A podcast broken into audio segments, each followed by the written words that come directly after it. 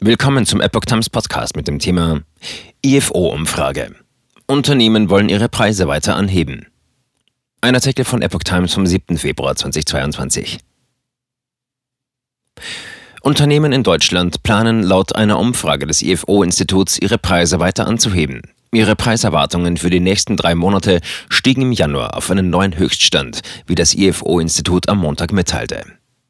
Die Unternehmen geben die gestiegenen Kosten für Energie sowie bei der Beschaffung von Vorprodukten und Handelswaren an ihre Kunden weiter. Das wird bis auf die Verbraucherpreise durchschlagen, erklärte der Leiter der IFO Konjunkturprognosen Timo Wollmershäuser. Das IFO erwartet, dass die monatlichen Inflationsraten daher noch eine Zeit lang über 4% liegen werden.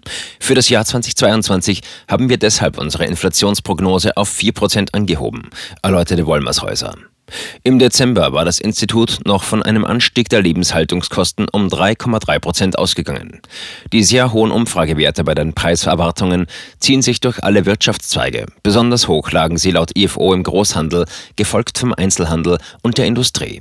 Einen neuen Höchststand erreichten demnach die Dienstleister. Die vom IFO ermittelten Werte bei den Preiserwartungen geben an, wie viel Prozent der Unternehmen ihre Preise erhöhen wollen.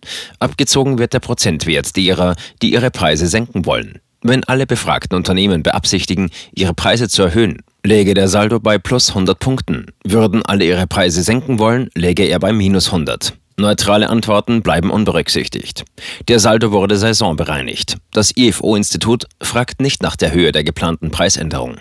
Die sogenannten IFO-Preiserwartungen stiegen demnach im Januar auf 46 Punkte, ein neuer Höchststand. Im Dezember hatten die Preiserwartungen demnach bei 44,7 Prozent gelegen, im November bei 45 Punkten.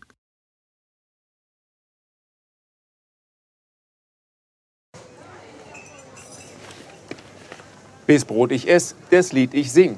In Zeiten von Twitter und Facebook hat diese Redewendung aus der Zeit der Minnesänger neu an Bedeutung gewonnen.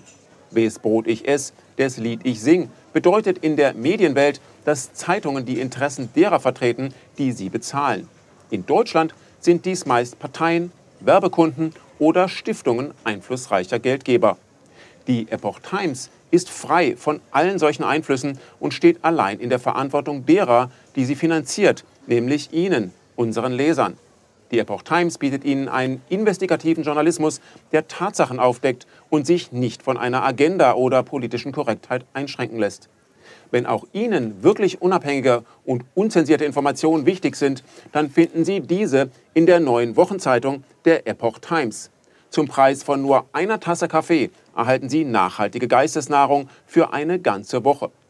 Bestellen Sie die Epoch Times jetzt gratis drei Wochen lang zum Kennenlernen und lesen Sie den Unterschied.